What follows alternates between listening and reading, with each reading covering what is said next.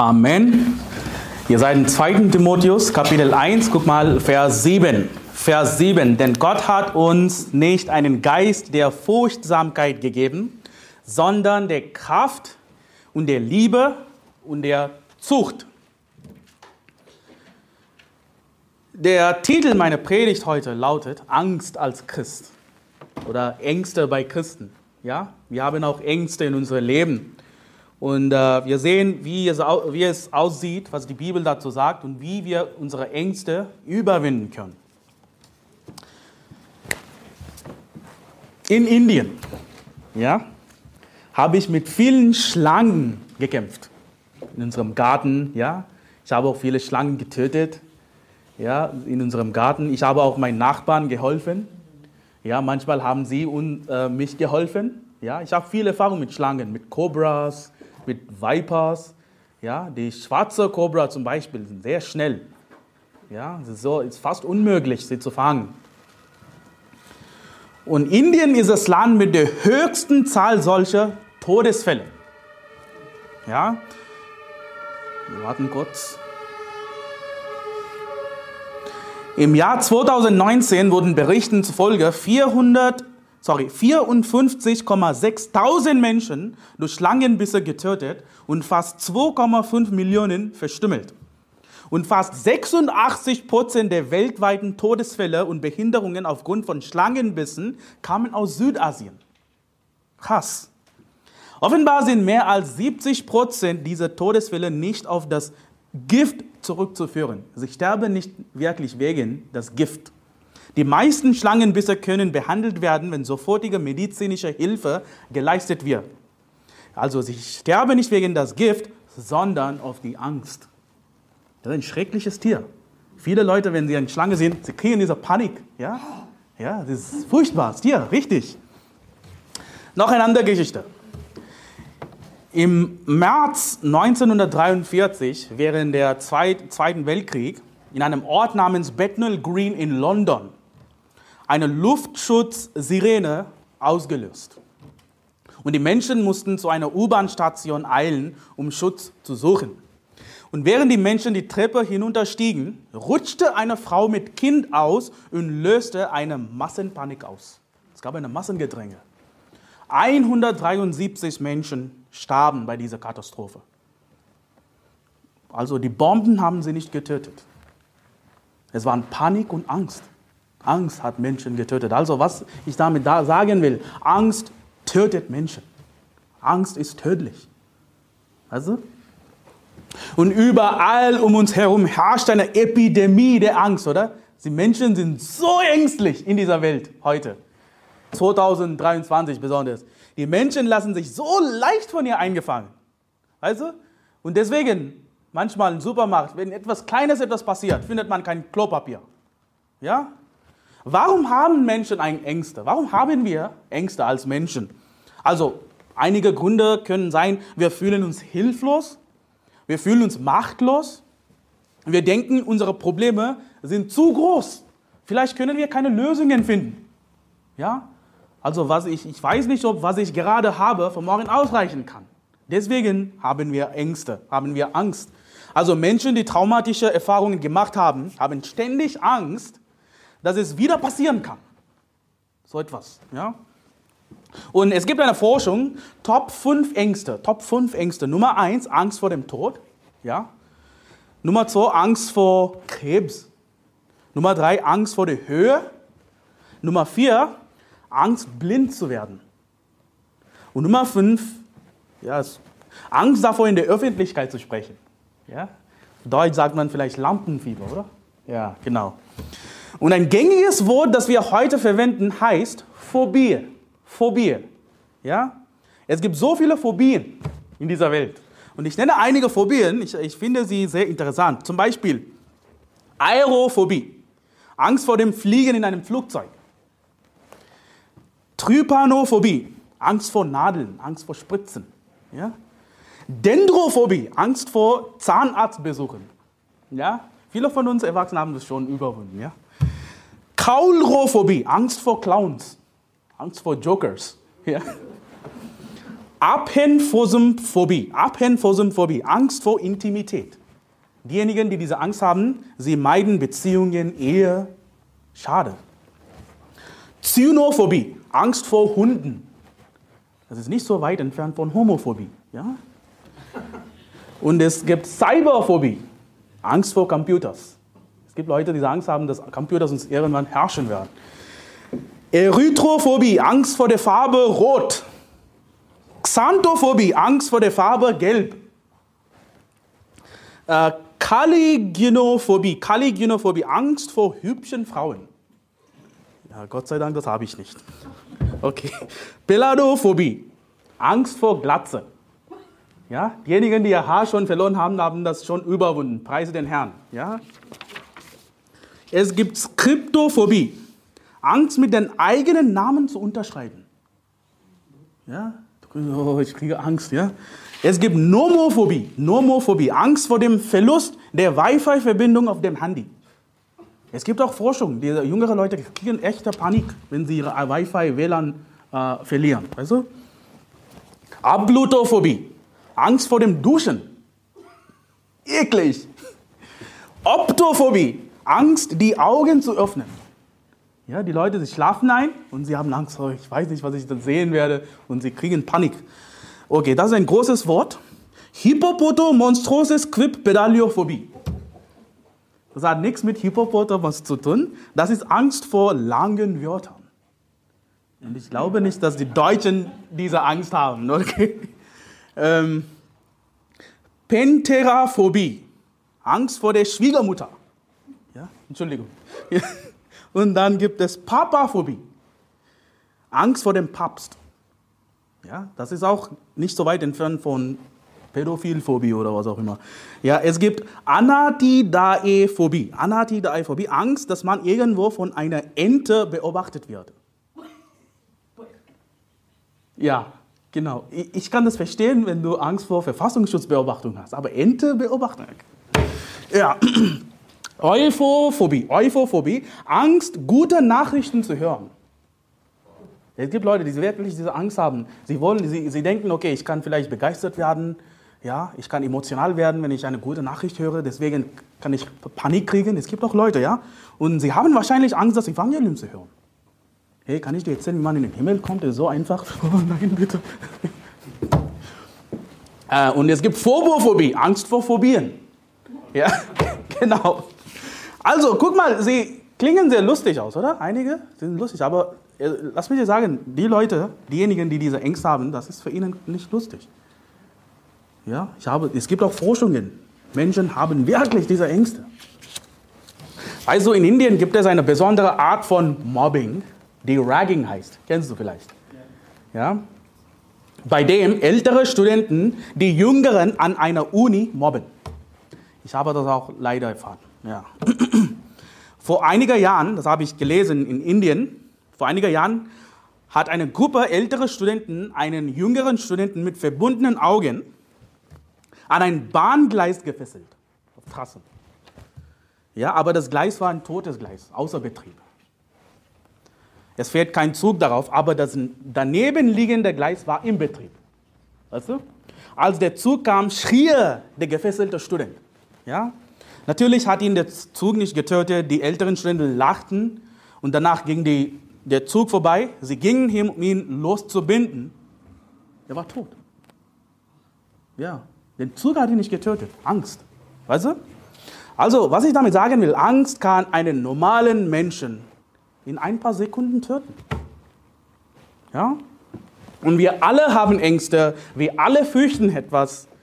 Also, und die meisten Menschen entwickeln verschiedene Schutzmechanismen, um die Angst zu überwinden. Ich gebe ein Beispiel. Ich habe auch einige Ängste. Ich habe Angst manchmal, dass äh, ich will nicht einsam werden, alleine werden. Ja? Oder mehr als das, ich habe Angst, in eine Depression zu fallen. Seit ich sehr jung war, seit ich ein Teenager war, hatte ich immer diese Angst. Ich will nicht in Depression fallen. Ja? Ich habe Menschen gesehen. Ich habe auch Leute gesehen, zum Beispiel Freunde, die damals glücklich waren und dann später im Leben sind sie einfach, ja, was ist mit dir los, was ist passiert? Ja, und ich hatte immer diese Angst. Ich habe auch immer diese Angst, dass ich will, ich werde nicht so, so werden. Und ich habe auch einen Schutzmechanismus. Also deshalb verhalte ich mich verrückt, ja, lustig, macht Spaß und wenn wir zusammen sind, mache ich dieser Miau und alles. Weißt du, das ist Schutzmechanismus für mich. Ja, ich neige dazu, mich wie ein Kind zu verhalten. Manchmal, ja, manchmal kann es auch zu viel sein, das verstehe ich. Aber lass mir dir sagen, vorher war ich noch schlimmer. Ja? und ich will, ich will einfach meine Energie nicht verlieren, weißt du? Ich will nicht meine Musik verlieren. Ja? Wenn du merkst, okay, Moses, du machst das zu viel, jetzt du kannst mir gern sagen. Ja? Das ist kein Problem. Und manche Menschen überwinden ihre Ängste, indem sie beliebt werden oder reich werden. Manche Menschen wollen mächtig sein und über andere Menschen herrschen. Sie wollen Autorität üben über andere Menschen, damit sie ihre Ängste überwinden können. Aber überwinden sie ihre Ängste damit? Wirklich? Wohlhabende Menschen, reiche Menschen geben viel Geld für Sicherheit aus, weil sie Angst haben, ausgeraubt zu werden. Oder? Und Celebrities, Schauspieler, sie haben auch Angst. Sie, wollen, sie haben Angst vor Paparazzi. Ja, sie, können, sie, sie, können ihr Leben wirklich nicht genießen. Sie können nicht, was sie wollen. Ja, sie, sie können nicht irgendwo gehen, wo sie, wohin sie wollen. Und Politiker haben immer Personenschutz. Warum? Weil sie Angst haben, ermordet zu werden, attackiert zu werden. Ja? Josef Stalin, ja, dieser böse Diktator von Sowjetunion, der viele Menschen getötet hat, also er hatte sieben Schlafzimmer in seinem Haus. Keiner wusste, in welchem Zimmer er heute schlafen würde. Sein Konvoi hatte fünf Limousinen. Keiner wusste, in welchem Auto er saß. Er hatte einen Angestellten, dessen einzige Aufgabe darin bestand, seine Speisen und Getränke zu kosten. Weil er immer diese Angst gehabt hat, dass jemand ihn töten will. Ja, Angst vor Attentat, Assassination. Also, willst du wirklich so ein Leben leben? Ja? John Lennon, John Lennon, der Musiker, hatte Angst, im Dunkeln zu schlafen. Er hatte auch Angst vor einer Ansteckung, sodass er sich nicht traute, irgendetwas anzufassen, nicht einmal in seinem eigenen Haus. Weißt du? Ängstlicher Mensch. Ja? Also, was ich damit sagen will, Reichtum und Popularität machen einen nicht furchtlos. Ja? Und es gibt eigentlich zwei Arten von Ängsten. Gesunde Ängste und ungesunde Ängste. Ja? Ein gesund, eine gesunde Angst ist etwas, das uns schützt. Also, eine ungesunde Angst ist etwas, das uns paranoid macht. Zum Beispiel, es ist gut, Regeln zu fürchten, Gesetze zu fürchten. Heute.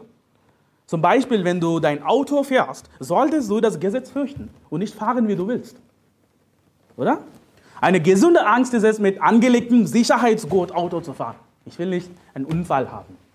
Ja, ich will nicht sterben. Deswegen äh, fange ich das Sicherheitsgurt. Aber eine ungesunde Angst wäre, zu sagen, okay, ich kann sterben, ein Unfall kann passieren, deswegen fahre ich kein Auto.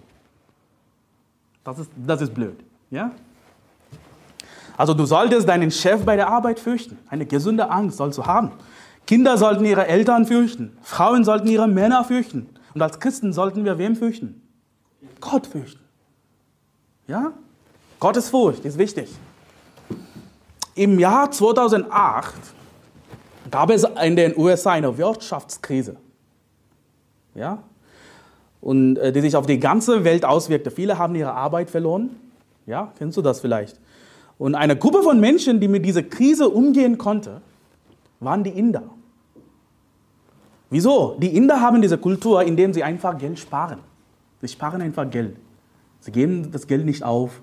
Ja, sie sparen immer wieder. Und deswegen, wenn eine Krise kommt, sie können das überleben. Aber die Amerikaner, die westlichen Leute, die einfach das Geld aufgeben wollen, also sie leben auf Morgengeld, oder? Kreditkartensystem. Und sie haben eine schwere Zeit gehabt. Und äh, weißt du, in Deutschland haben wir unsere Cousins, die Schwaben. Ja? Und wenn es eine Wirtschaftskrise geben sollte, bin ich mir ziemlich sicher, die Schwaben, Inder, besser überleben werden als die anderen. Ja, das ist kein Witz. Weißt du, es ist eine gesunde Angst, sich um die Zukunft zu sorgen, in der du dein Geld sparst und nicht ein sorgloses Leben führst. Das ist gut. Also, aber eine ungesunde Angst führt dazu, dass man zum Geizhals wird, zu geizig wird. Ja? Zum Beispiel, es gibt Menschen, die sich Sorgen machen, ob das, was sie haben, noch morgen noch ausreichen wird. Also in Indien kenne ich so viele Leute. Sie haben Geld, sie haben viel Geld. Aber weißt du was, auch wenn sie eine äh, schwere Krankheit haben, sie wollen nicht in ein, in ein gutes Krankenhaus gehen, sie wollen in ein billiges Krankenhaus gehen und sie verlieren, was auch immer, ihre, ihre Situation wird schlimmer. Weißt du, es gibt auch Menschen, die nicht einmal ihr kaltes Essen aufwärmen, weil sie Energie sparen wollen. Weißt du? Die Angst vor dem Sparen führt bei manchen Menschen dazu, dass sie das Leben nicht genießen können. Weißt du? Ich gebe noch ein anderes Beispiel. Corona. Wir hatten diese Corona-Pandemie. Und ich hatte auch ja Angst. Ich wollte nicht mich anstecken lassen, ich wollte nicht andere Leute anstecken. Und äh, es gab ein, ein paar Regeln. Abstand halten, Hände regelmäßig waschen, Maske tragen, regelmäßig testen lassen. Und ich denke, hey, das ist okay. Wenn es eine Pandemie gibt, all das zu machen, ist okay. Das ist eine gesunde Angst. Aber weißt du, eine ungesunde Angst wäre? Im, im, im, im, im, Pfum, oder? Also, wenn, wenn, äh, du zerstörst deinen Körper damit. Ja? Und ich habe das gemerkt, diejenigen, die das nehmen, genommen haben, sie sind einfach ängstliche Menschen im Generell. Sie haben Angst vor alle. Weißt du? Also, du hast vielleicht andere Gründe wegen Arbeit oder Reise, du hast das gemacht. Davon rede ich nicht. Ich rede, ich äh, rede über Menschen, die wirklich daran glauben. Weißt du? Sie sind einfach ängstliche Menschen. Das ist eine ungesunde Angst. Und als Gläubiger sollten wir nicht so sein.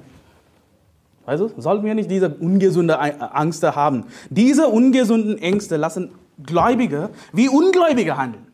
Wie die Welt handeln. Ja? Und lass mich dir sagen, ungesunde Ängste sind vom Teufel.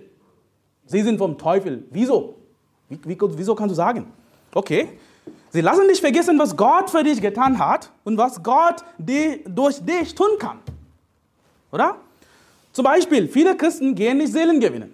Viele Christen, viele gerettete Christen gehen nicht Seelen gewinnen. Warum? Angst. Angst. Angst davor, mit Fremden zu sprechen.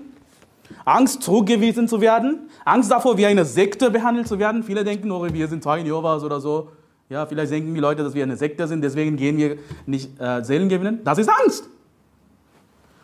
Und was ist das Ergebnis? Sie gehen nicht Seelen gewinnen, sie gehen nicht evangelisieren. Was ist, das, was ist das Ergebnis? Viele Leute werden nicht evangelisiert, sie kommen in die Hölle.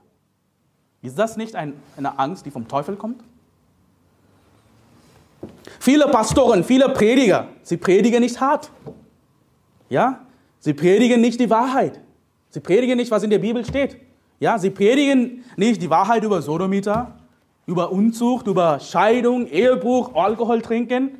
Ja? Und was ist das Ergebnis?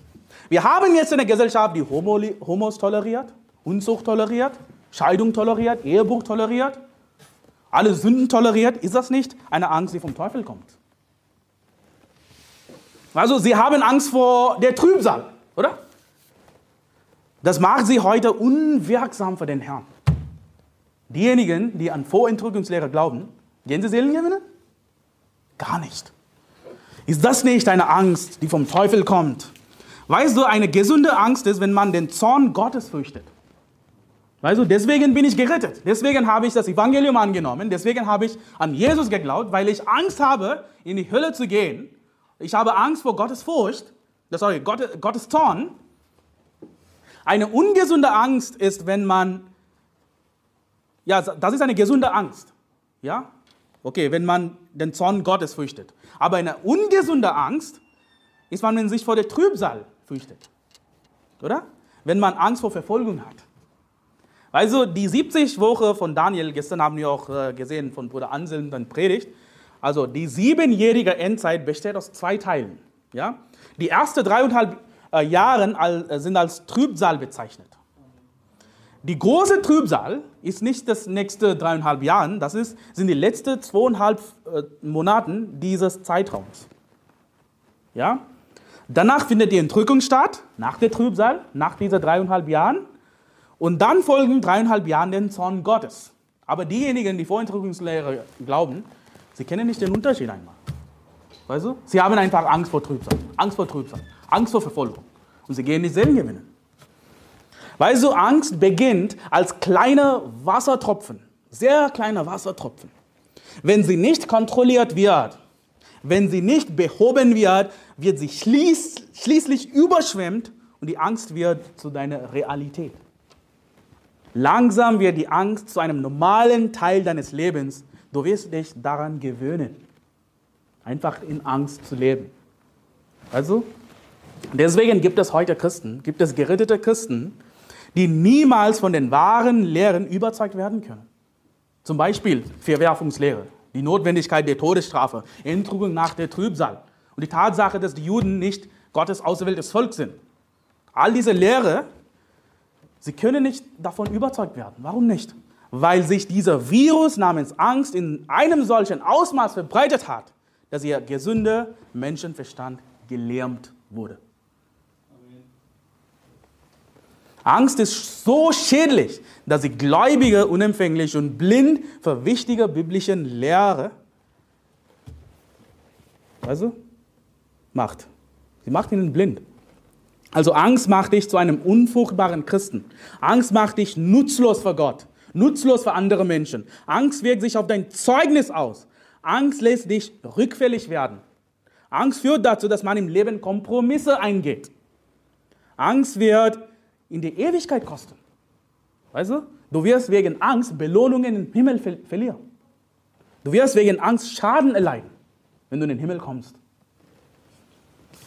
Deswegen, deswegen sagt Paulus Timotheus, deswegen sagt die Bibel uns, denn Gott hat uns nicht einen Geist der Furchtsamkeit gegeben.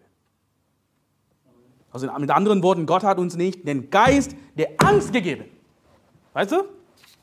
Und guck mal, hier, diese Wortwahl hier in 2. Timotheus 1, 7, denn Gott hat uns nicht einen Geist der Furchtsamkeit gegeben. Und das ist ja wichtig. Es hat mit einem Geist zu tun. Du sollst den richtigen Geist haben.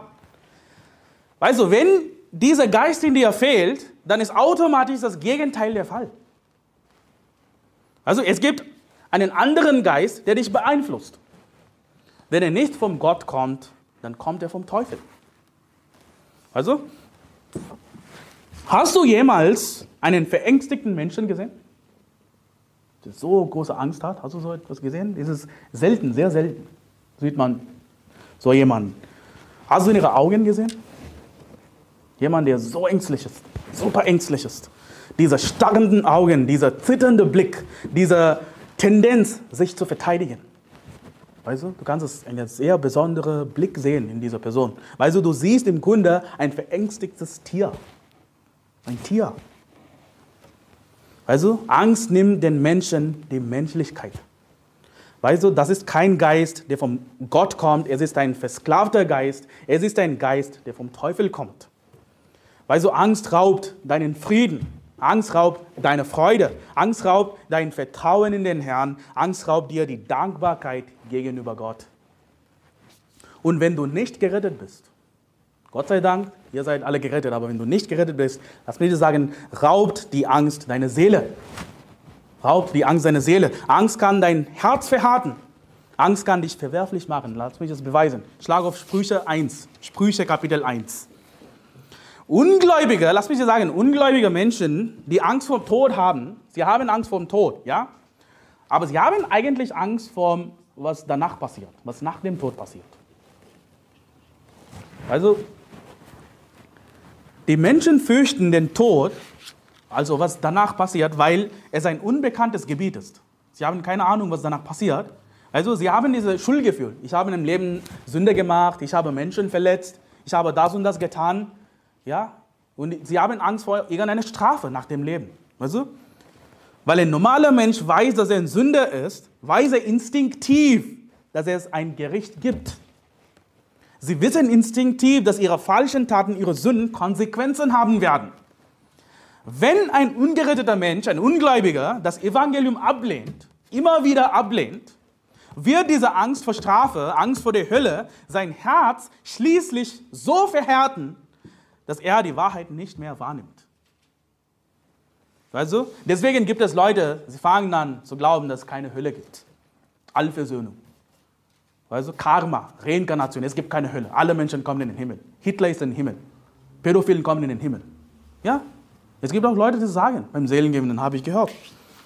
Sprüche 1, guck mal, Vers 22. Sprüche 1, 22. Wie lange wollt ihr Unverständigen den Unverstand lieben und ihr Spötter Lust am Spotten haben und ihr Toren Erkenntnis hassen? Kehrt um zu meiner Zurechtweisung. Siehe, ich will euch meinen Geist hervorströmen lassen. Ich will euch meine Worte verkünden, darum, weil ich rufe und ihr mich abweist, weil ich meine Hand ausstrecke und niemand darauf achtet, weil ihr vielmehr allen meinen Rat verwerft und meine Zurechtweisung nicht begehrt, so werde auch ich über euer Unglück lachen und über euch spotten, wenn das kommt, was ihr fürchtet. Wenn das, was ihr fürchtet, als Verwüstung über euch kommt und euer Unheil euch überraschen wird wie ein Sturm, wenn euch Angst und Not überfällt, dann werden sie mich anrufen, aber ich werde nicht antworten. Sie werden mich eifrig suchen und nicht finden. Guck mal, Vers 29. Weil sie die Erkenntnis gehasst und die Furcht des Herrn nicht erwählt haben. Weil sie meinen Rat nicht begehrt und alle meine Zurechtweisungen verschmäht haben. Guck mal, Vers 29. Weil sie die Erkenntnis gehasst. Wir sehen die gleiche Sprache auch in Römer 1, oder? Also, sie haben Gott anerkannt. Gott hat sich geoffenbart, aber sie haben Gott äh, abgelehnt. Und was ist danach passiert? Gott hat sie dahin gegeben, einen verworfenen Sinn. Das ist, was passiert. Weißt du? Und er sagt, sie haben die Furcht des Herrn nicht erwählt. Sie haben das nicht erwählt. Guck mal, der Mensch fürchtet eines dieser beiden Dinge. Entweder Gott oder Hölle. Also, wenn sie Gott nicht fürchten, wenn sie die Hölle, äh, werden sie die Hölle fürchten. Du? Diese Angst, wenn sie nicht behandelt wird, wird sie schließlich dazu bringen, Gott zu hassen die Erkenntnis zu hassen. Du? Und wenn du gläubig geworden bist, preis den Herrn, du hast diese Angst überwunden. Du hast die Welt überwunden. Ja? Du hast an Jesus geglaubt, du hast das Evangelium angenommen, preis den Herrn. Aber weißt du was? Angst kann immer noch andere Bereiche deines Lebens beeinflussen. Ja? Wenn du gläubig bist, hast du diese, äh, wird die Angst nicht deine Seele angreifen, aber sie wird deinen Sinn äh, angreifen, deinen Verstand angreifen. Weißt du, zum Beispiel Angst vor dem, was morgen passieren wird, Angst vor Ablehnung, Angst vor dem Versagen, Angst vor dem Verlust deines Jobs, Angst davor, wie die Leute über mich denken, Angst vor Krankheit, Angst vor Verfolgung. Es gibt so viele. Also ein ängstlicher Mensch wird niemals Risiken eingehen, oder? Ein ängstlicher Gläubiger wird nichts für den Gott tun. Nicht für Gott tun, nicht. Ein ängstlicher Mensch ist nicht großzügig. Er hat keine Liebe für andere Menschen. Er ist mehr um sich selbst besorgt als um andere. Ja? Guck mal, deswegen, wir finden diese Aussage in der Bibel so oft, fürchtet euch nicht. Fürchte dich nicht. Sagt Jesus, sagt in Johannes 14,1, du musst nicht aufschlagen, euer Herz erschrecke nicht. Euer Herz erschrecke nicht. Glaubt an Gott und glaubt an mich. Weil so diese Aussage, fürchte dich nicht, kommt in der Bibel mehr als 100 Mal vor. Genau zu sagen, in King James Bibel 103 Mal. Das ist so wichtig, so wichtig. Halte deine Finger in 2. Timotheus 1, 2. Timotheus 1, wo ihr gerade seid, und schlag auf 2. Korinther 10. 2. Timotheus 1, halte deine Finger dort und schlag auf 2. Korinther Kapitel 10.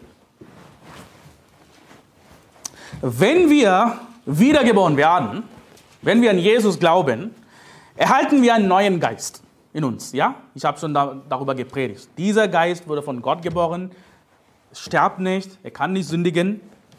Also, dies ist eine Quelle, dieser neue Geist ist eine Quelle, die Gott uns gegeben hat, um uns zu helfen, unsere Ängste zu überwinden. Also, Frage, wie lösen wir unseren neuen Geist aus, um dies zu erreichen? Okay, ich habe Angst meinem Leben, ich habe einen neuen Geist auch. Was soll ich dann jetzt tun? Wie sieht das aus? Wie, wie kann ich das auslösen? Also in jedem Kampf benutzen wir, was benutzen wir, wenn es einen Kampf gibt? Waffe, richtig. Wenn es einen Krieg gibt, okay, benutzen Sie einfach Machine Guns oder Panzer oder Schwert, was auch immer. Beim Boxen oder Karate, was auch immer, was, was, äh, was, was verwenden wir als Waffen? So Fäuste, Hände, unsere Füße, genau. In einer Schachpartie, Game of Chess, setzt du deinen Intellekt als Waffe ein, oder? In einem Streit, was benutzen wir als eine Waffe? Zunge. Oder? Unsere Zunge ist eine Waffe. Also, um die Angst zu bekämpfen, hat Gott uns einige Waffen gegeben. Ja? Guck mal, äh, ihr, ihr, du hast einen Finger in 2. Timotheus 1, ja? Guck mal, noch, noch mal sehen. Halte den Finger in 2. Korinther 10. Aber kurz sehen wir 2. Timotheus 1, Vers 7. Denn Gott hat uns nicht einen Geist der Furchtsamkeit gegeben, sondern, was hat er gegeben? Einen Geist der Kraft, einen Geist der Liebe, einen Geist der Zucht. Es, Gott hat uns drei Waffen hier gegeben, um die Angst zu bekämpfen. Und wir, gehen, wir, wir sehen das erste zum Beispiel, die Kraft, die Geist der Kraft. Und 2. Korinther Kapitel 10, 2. Korinther Kapitel 10, Vers 3, guck mal Vers 3. Denn obgleich wir im Fleisch wandeln, so kämpfen wir doch nicht nach Art des Fleisches, denn die Waffen unseres Kampfes sind nicht fleischlich, sondern mächtig durch Gott zur Zerstörung von Festungen. So dass wir vernünftige zerstören und jede Höhe, die sich gegen die Erkenntnis Gottes erhebt und jeden Gedanken gefangen nehmen zum Gehorsam gegen Christus.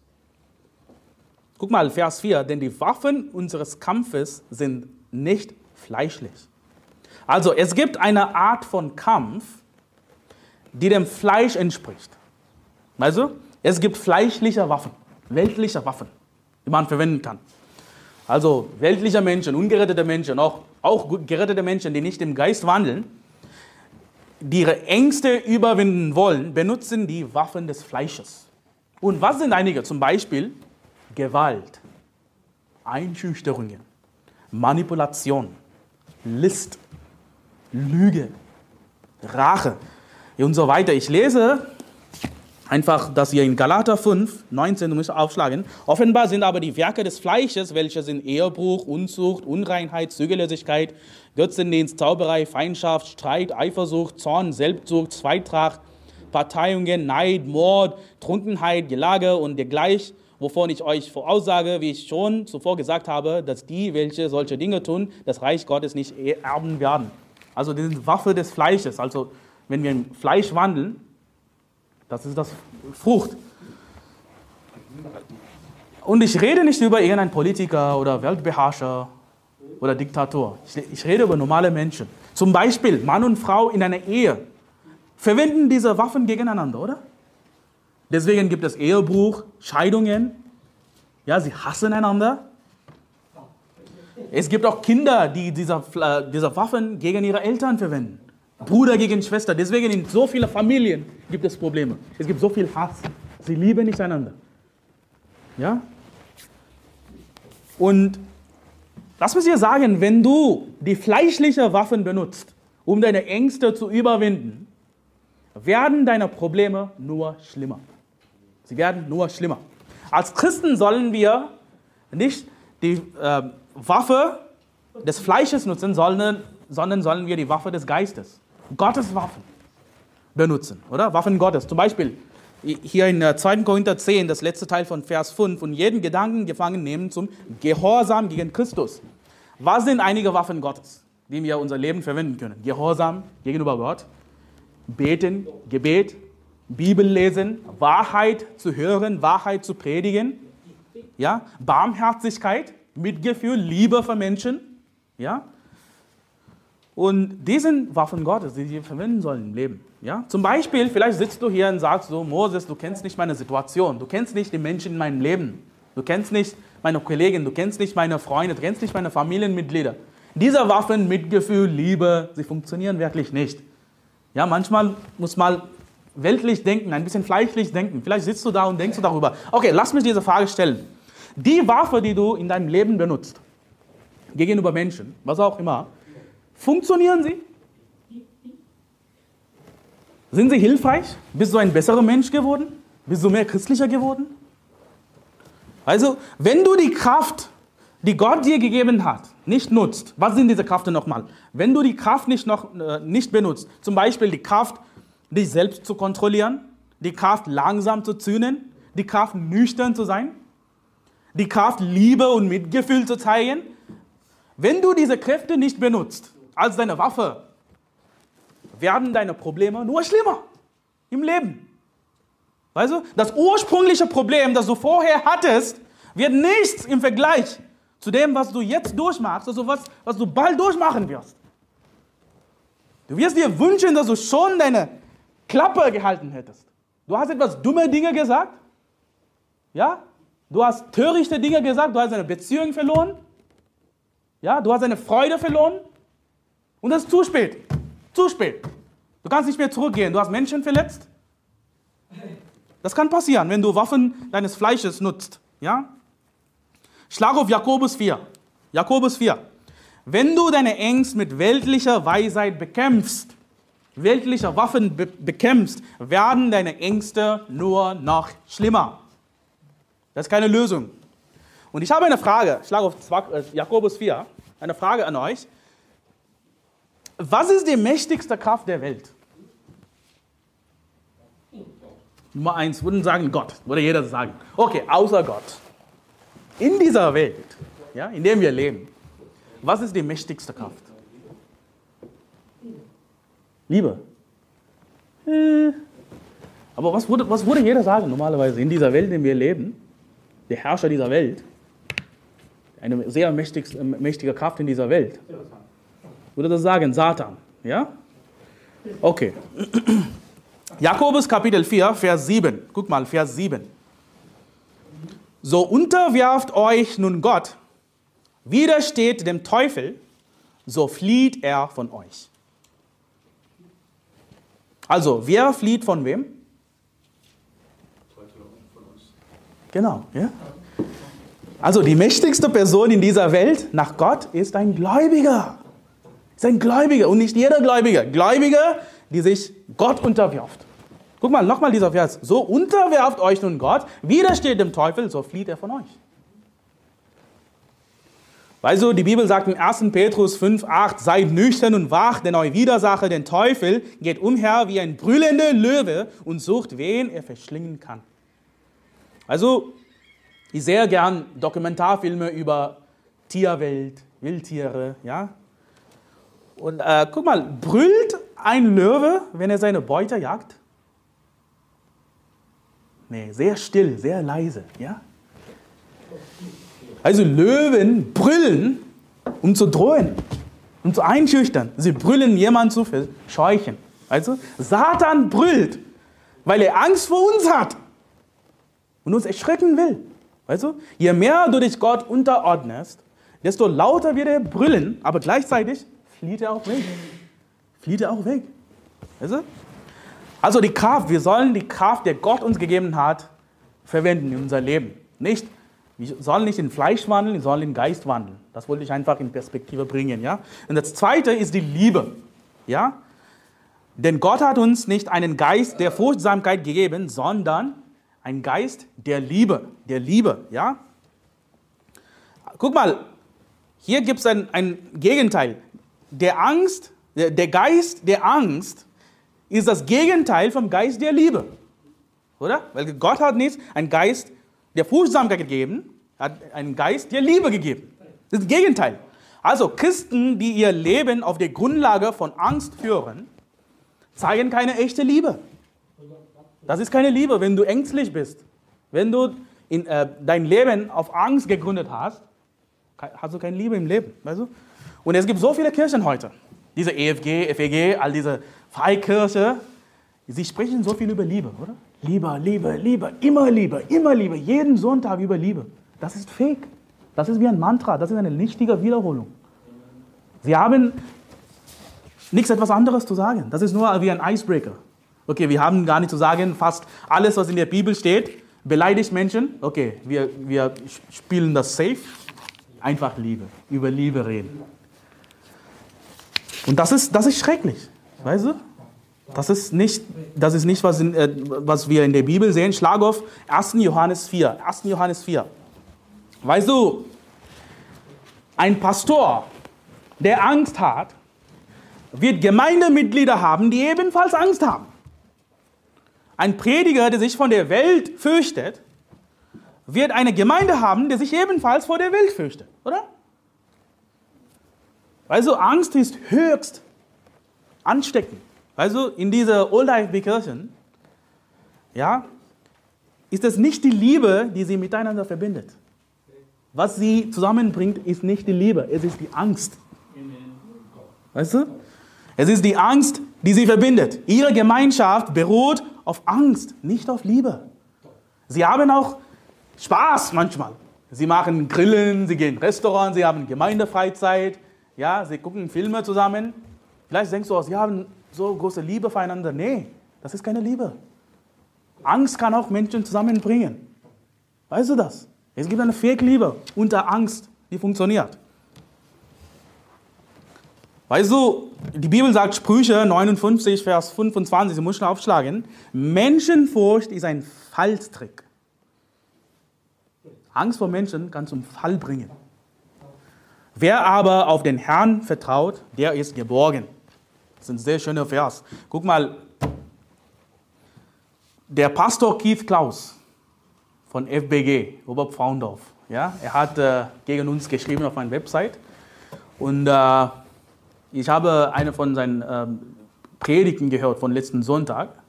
Er hat äh, von Psalm 139 gelesen. Sollte ich nicht hassen, die dich Herr hassen? Ich hasse mit vollkommenen Hass, sind mir zu Feinden geworden. Da hat er vorgelesen, hat gesagt, aber das ist ein anderes Zeitalter. Das gilt nicht heute. Wir leben in Gnadenzeit heute. Das können wir nicht predigen. Das können wir nicht sagen. Weißt du, diese Prediger, sie verwenden Dispensationalismus, oder?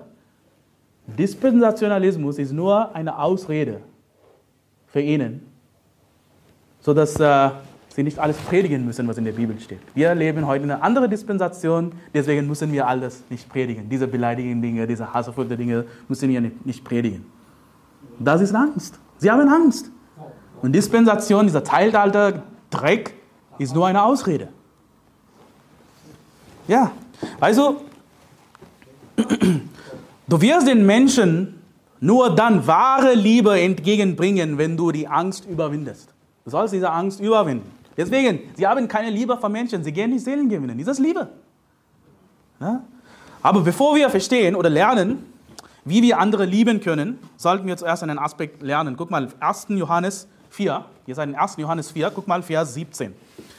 1. Johannes 4, 17. Darin ist die Liebe bei uns vollkommen geworden, dass wir Freimütigkeit haben am Tag des Gerichts. Denn gleich wie er ist, so sind auch wir in dieser Welt. Furcht ist nicht in der Liebe, sondern die vollkommene Liebe treibt die Furcht aus. Denn die Furcht hat mit Strafe zu tun. Wer sich nun fürchtet, ist nicht vollkommen geworden in der Liebe. Wir lieben ihn, weil er uns zuerst geliebt hat. Guck mal, Vers 18. Furcht ist nicht in der Liebe, sondern die vollkommene Liebe treibt, treibt die Furcht aus. Es gibt Christen, die dieser Vers falsch verstehen. Sie denken, es gibt ein falsches Verständnis. Sie denken, je mehr ich Gott vollkommen, vollkommen liebe, je mehr ich Gott liebe, desto weniger Angst werde ich haben. Ich muss einfach meine Ängste, Ängste zu überwinden, einfach Gott mehr lieben. Das ist keine falsche Aussage, aber das ist nicht, was die Bibel hier sagt. Das ist nicht, was die Bibel hier sagt. Also, Furcht ist nicht in der Liebe, sondern die vollkommene Liebe treibt die Furcht aus. Was dieser Vers sagt, ist, wenn ich weiß, wie sehr Gott mich liebt, dann werde ich meine Ängste überwinden. Du sollst wissen, wie sehr Gott mich liebt. Glaubst du heute, dass Gott dich liebt? Glaubst du das wirklich? Schau dir dein Leben an. Letztes Jahr, vorletztes Jahr, vor zehn Jahren. Kannst du irgendwo sehen und sagen, ja, in dieser Zeit hat Gott mich gehasst? Kannst du sagen? Hat Gott dich irgendwann gehasst? Nein. Hat Gott, nicht, Gott dich nicht geliebt? Er hat uns geliebt, wie also wir kleine Kinder sind, oder? Gott hat uns richtig, richtig, richtig geliebt. Kannst du jemanden zuschauen in deinem Leben sagen, diese Person hat mich mehr als Gott geliebt? Nee. Gott hat uns richtig, wirklich, wie Kinder geliebt. Okay, ich will nicht noch einmal emotional werden, aber weißt du was, das ist so wichtig für uns als Christen zu denken, das zu glauben. Manchmal ver ver vergessen wir. Zum Beispiel, wenn du Kinder hast, kannst du es besser, besser verstehen. Weißt du, Kinder haben keine Angst Weißt du, sie, sie, sie haben eine Angst, zum Beispiel, sie wissen, dass sie ihr Essen kriegen, auch wenn sie keine Hunger haben. Oder? Sie wissen, dass sie, sie ihre frische Kleidung kriegen jedes Mal. Warum? Weil sie glauben, dass ihre Eltern sie lieben. Sie wissen, dass ihre Eltern sie lieben. Deswegen haben sie keine Angst. Und als Erwachsene vergessen wir, wie sehr unser himmlischer Vater uns liebt. Deswegen haben wir Ängste im Leben. Deswegen äh, machen wir so viele Sorgen im Leben. Ja? Weil so, du musst kein reifer Gläubiger sein, um das zu verstehen. Auch ein Säugling in Christus kann Angst überwinden, wenn er versteht, wie sehr Gott ihn liebt. Das ist keine tiefe Lehre. Gott liebt mich, ich kann meine Ängste überwinden. Ist das nicht so einfach zu verstehen? Die Bibel sagt in Römer 8, 32, du musst, nicht aufschlagen, er, der sogar seinen eigenen Sohn nicht verschont hat, sondern ihn für uns alle dahin gegeben hat, wie sollte er uns mit ihm nicht aus alles schenken? Gott hat uns mehr als seinen eigenen Sohn geliebt. Ja, lass ihn sterben für uns. Das ist sehr wichtig zu verstehen. Ja, Gott liebt mich. Also, wenn du sagst, Moses, Bruder Moses, ja, bis jetzt habe ich in Angst gelebt, ich habe so viel Ängste im Leben, ich will das überwinden, das erste Schritt. Du sollst glauben, du sollst daran erinnern, dass Gott dich liebt. Also, das dritte, was wir sehen, ist Zucht. Zucht. Zucht, also ein gesunder Verstand, ein gesunder Sinn. Ich habe schon eine Predigt gehalten damals, die Wahrheit über Yoga, wie wir unseren Sinn verwenden sollen. Wir sollen daran denken, dass wir perfekt sind. Wir haben die Gerechtigkeit Jesu in uns. Unsere Gerechtigkeit ist nicht unsere Gerechtigkeit. Wir sollen in äh, Geist wandeln. Aber guck mal, stell dir vor, bevor du gerettet warst, vor fünf Jahren oder wann auch immer, du warst nicht gerettet. Ja? Und kommt ein Typ zu dir und sagt, hey, du bist ein Narr, du bist töricht. Ja, deine, deine Denken, deine Gedanken sind nichtig. Ja? Wenn jemand so, so etwas dir sagt, wie, wie würdest du reagieren? Ja, was bist du für ein Vogel? Ja, geh weg. Was, hallo? Aber weißt du was? Jetzt, als ich gerettet bin, ich würde sagen, der Typ hat recht. Weißt du, er hat es richtig gesagt. Als ich nicht gerettet war, ich war wirklich ein Narr. Oder? Bevor wir gerettet wurden, haben wir uns aufgrund unserer sündigen Natur daran gewöhnt, auf sündige Weise zu denken. Also, wir haben uns ein falsches Denken angewöhnt und das führt zu falschem Verhalten. Also, du musst ja aufschlagen, die Bibel sagt in Epheser 4, 17, das sage und bezeuge ich nun im Herrn, dass ihr nicht mehr so wandeln sollt, wie die übrigen Heiden wandeln, in der Nichtigkeit ihres Sinnes. Die Heiden wandeln in der Nichtigkeit ihres Sinnes. Das war unser Zustand, bevor wir gerettet waren. Also, Gott hat uns einen Geist des gesunden Sinnes gegeben. Gott hat uns die Fähigkeit gegeben, einen nüchternen Sinn zu bewahren. Weißt du? Lass mich dir sagen, die meisten unserer Kämpfe, die meisten unserer Kämpfe im Leben werden im Sinn gewonnen oder verloren. Also Angst ist ein Kampf, der im Sinn ausgetragen wird. Deswegen Satan greift deinen Sinn an. Weißt du, wenn er die Kontrolle über deinen Sinn hat, hat er die Kontrolle über dich. Deswegen sagt die Bibel in Römer 12, 2, und passt euch nicht diesem Weltlauf an, sondern lasst euch in eurem Wissen verwandeln durch die Erneuerung eures Sinnes, damit ihr prüfen könnt, was der gute und wohlgefällige und vollkommene Wille Gottes ist. Ich schlage auf 5. Mose 7. 5. Mose 7. 5. Mose 7.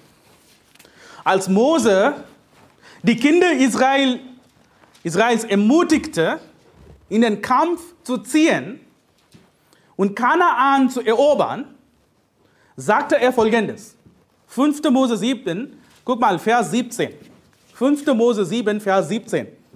Wenn du aber in deinem Herz sagst, diese Völker sind zahlreicher als ich, also wenn du Angst hast, ja, wie kann ich sie aus ihrem Besitz vertreiben, so fürchte dich nicht vor ihnen, Gedenke doch an das, was der Herr, dein Gott, der Pharao und allen Ägyptern getan hat.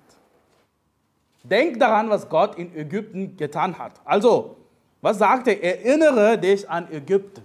Remember Egypt. Also, Ägypten steht für was in unser Leben? Es steht für die Zeit, in der wir in Knechtschaft lebten, als wir noch nicht gerettet waren. Warum ist es wichtig, sich an unsere Errettung zu erinnern? Warum sagt Mose hier? Also für uns als Christen, neutestamentliche Christen, wir, soll, wir sollten daran erinnern, dass wir einmal nicht gerettet waren, aber sind wir jetzt gerettet. Wir sollen daran erinnern, weil wir dazu neigen, sie zu vergessen.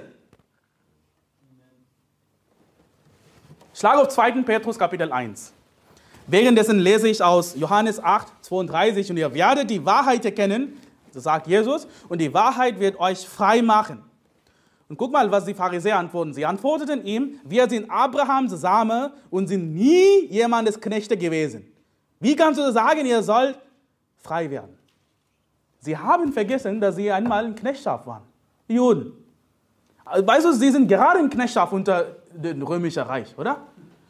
Sie haben vergessen, dass sie einmal bei Ägypten in Knechtschaft waren. Sie haben vergessen, dass sie in Babylonien Knechte waren. Und sie vergessen gerade, dass sie unter das römische Reich Knechte sind. Sagen, also, was sagen sie? Wir sind Abraham Same und sind nie jemandes Knechte gewesen, Alter. Das kann, das kann auch mit uns passieren. Und was ist mit ihnen passiert? In welchem Zustand sind die Juden hier abgefallen? Ja? 2. Petrus Kapitel 1, guck mal, Vers 5. So setzt eben deshalb allen Eifer daran und reich in eurem Glauben die Tugend dar, und der Tugend aber die Erkenntnis, in der Erkenntnis aber die Selbstbeherrschung, in der Selbstbeherrschung aber das standhafte Ausharren, im standhaften Ausharren aber die Gottesfurcht, in der Gottesfurcht aber die Bruderliebe, in der Bruderliebe aber die Liebe.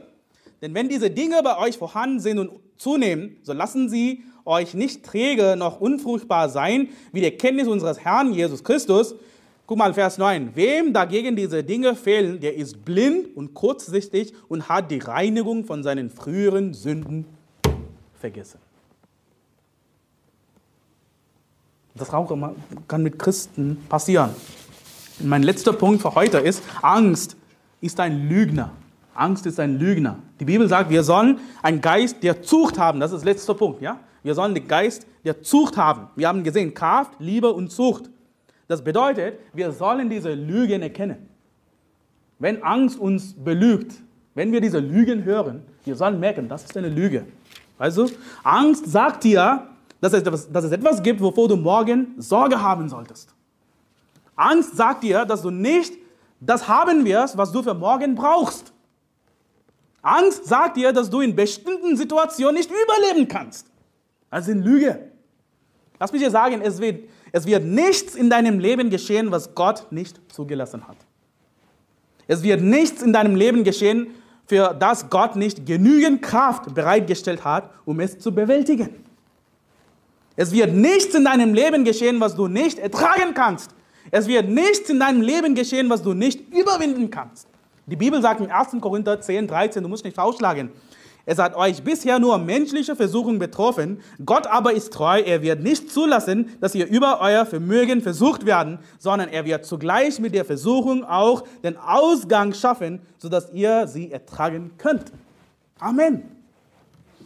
Alles, alles, was im Leben eines Gläubigen geschieht, was will ich sagen, ist speziell auf deinen Sieg hin ausgerichtet. Weißt du, Gott benutzt deine Kämpfe, deine Prüfungen, deine Verfolgung, um seine Herrlichkeit zu zeigen. Ist das nicht so wunderbar, so zu wissen? Also, deswegen die Frage, wem vertraust du heute? Den Wahrheiten Gottes oder den Lügen Satans? Ja? Du brauchst es nicht zu sagen. Du musst nicht mündlich antworten. Die Art und Weise, wie du redest, die Art und Weise, wie du dich verhältst, zeigt, wem du vertraust, Gott oder Satan. Also, wenn du dich deinen Ängsten jetzt nicht stellst, wenn du sie nicht bekämpfst, wenn du nur darauf wartest, dass etwas passiert, wirst du zum Sklaven dieser Angst. Wie so viele andere Christen heute. Sie sind Sklaven der Angst. Also, Angst wird dich lärmen und dich vor Gott nutzlos machen. Angst wird dir den Frieden im Leben nehmen. Angst wird deine Energie rauben. Angst wird dir die Freude am Leben nehmen. Einfach so. Das ist, was passieren wird. Und nichts in dieser Welt kann dich beherrschen, wenn du gläubig bist. Nichts kann in dieser Welt dich beherrschen, wenn du ein Gläubiger bist, der sich Gott unterwirft. Weißt du? Und Menschen brauchen Motivation. Deswegen haben wir das Wort Gottes. Deswegen haben wir Prediger, Pastoren, die das Wort Gottes predigen, weil wir als Menschen brauchen Motivation im Leben. Wir brauchen, ja, wir brauchen auch Zurechtweisung, richtig. Also, wir brauchen Korrekturen im Leben. Wir brauchen harte Predigten. Und sie sind Motivation. All die harte Predigten sollen uns helfen, mit dem Herrn ins Reine zu kommen. Sollen uns helfen, unsere Ängste zu überwinden. Also, ich erzähle eine Geschichte. In der Sportgeschichte gab es ein Ereignis, das Miracle on Ice genannt wird. Wunder auf dem Eis. Es war ein Eishockeyspiel während der Olympischen Winterspiele 1980 in New York. Es wurde zwischen den Vereinigten Staaten und der Sowjetunion ausgetragen. Die Sowjetunion hatte bei fünf der sechs vorangegangenen Olympischen Winterspiele die Goldmedaille gewonnen und war auch der Favorit auf den Sieg. Die Mannschaft bestand in erster Linie aus Berufsspielern mit großer internationaler Erfahrung. Professionelle Spieler, professionelle Mannschaft von Sowjetunion. Im Gegensatz dazu bestand das Team der Vereinigten Staaten unter der Leitung von Cheftrainer Herb Brooks hauptsächlich aus Amateurspielern von denen nur vier über minimale Erfahrung in kleineren Ligen verfügten. Ja, Amateurspielern und professionelle Spielern. Die Vereinigten Staaten stellten das jüngste Team des Turniers in der Geschichte der US-Nationalmannschaft. Vor dem Spiel sagte der Cheftrainer Herb Brooks der Mannschaft eine kleine Predigt gehalten. Ja? Ihr seid dazu geboren, Spieler zu sein. Ihr seid dazu bestimmt, hier zu sein. Dieser Moment gehört euch. Ihr seid dazu geboren, zu gewinnen. Das war für die Mannschaft Motivation genug, um das Spiel zu gewinnen.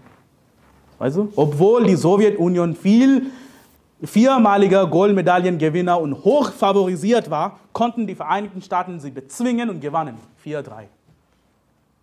Also ich sage nicht, dass du Sport anschauen sollst, ins Stadion gehen sollst und Geld aufgeben sollst. Das ist nicht, was ich sage. Das ist nur ein sehr gutes Beispiel, denke ich.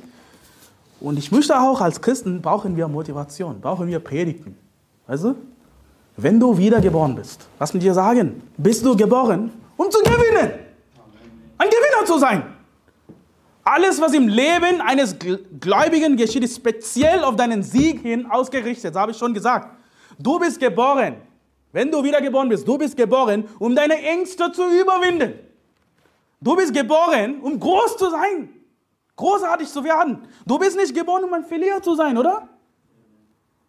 Ja, okay, du hast Sieg gehabt, du kommst in den Himmel, aber wir haben noch unser Leben weiter.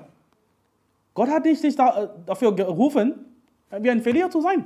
Das macht keinen Sinn. Du bist nicht geboren, um ein Sklave deiner Ängste zu sein. Weißt du, die Bibel sagt in 1. Johannes 4, Vers 4, du musst aufschlagen, Kinder, ihr seid aus Gott und habt jene überwunden, weil der, welcher in euch ist, größer ist als der, welcher in der Welt ist. 2. Timotheus Kapitel 1, nochmal, schauen wir. 2. Timotheus Kapitel 1, das letzte Vers, dann mache ich Schluss. 2. Timotheus Kapitel 1, wir haben es schon, dieser Vers, Vers 7. Können wir dieser Vers zusammenlesen? Alle zusammen, laut. Okay? 2. Timotheus 1, Vers 7. Wir lesen zusammen. Okay, 3, 2, 1. Denn Gott hat uns nicht einen Geist der Furchtsamkeit gegeben, sondern der Kraft und der Liebe und der Zucht. Amen. Lass uns jetzt beten. Lieber Gott, ich danke dir für diesen wunderbaren Gottesdienst heute und dafür, dass alle hier sein konnten. Danke für die Motivation, die du uns gibst, um unsere Ängste, Sorgen und Nöte zu überwinden. Herr, erinnere uns an deine so große Liebe, damit wir nicht Sklaven unserer Ängsten werden, sondern auf dich für unsere Bedürfnisse vertrauen. Auch wenn wir mit Menschen in unserem Leben zu tun haben, bitten wir dich, Herr, dass du uns hilfst, die richtigen Waffen zu benutzen und nicht unsere eigenen fleischlichen Waffen, die uns nur Schaden zufügen. Ich bete für alle unsere Brüder und Schwestern, die mit Ängsten zu kämpfen haben und Schwierigkeiten haben, sie zu überwinden. Ich bitte dich, Herr, dass du ihnen Kraft, Weisheit und einen gesunden Verstand gibst. Sende uns jetzt deinen Segen in Jesu Namen. Amen.